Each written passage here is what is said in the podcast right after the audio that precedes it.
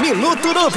Minuto Noob. Está no ar. Minuto Noob. Agora você vai ficar sabendo tudo o que acontece no mundo dos games e universo e esportes. Minuto Noob.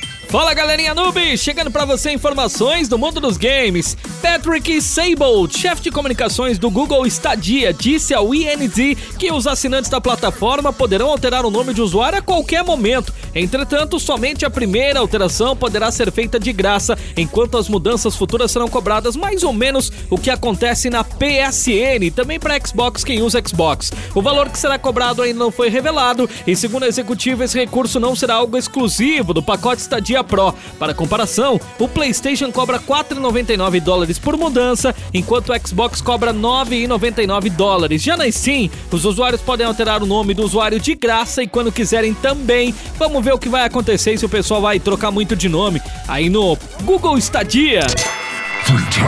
A qualquer momento estamos de volta. Com mais um Minuto Noob. Tudo o que você precisa saber sobre seu game favorito e universo e esportes. Minuto Noob.